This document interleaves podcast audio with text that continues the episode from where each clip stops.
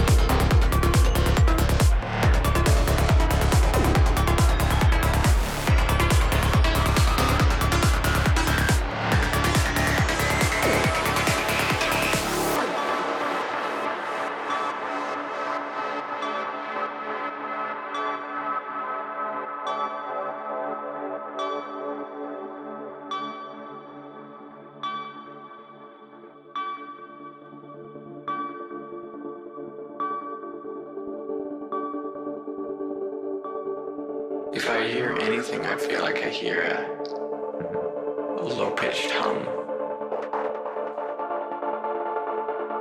I feel like I'm more aware of my heart.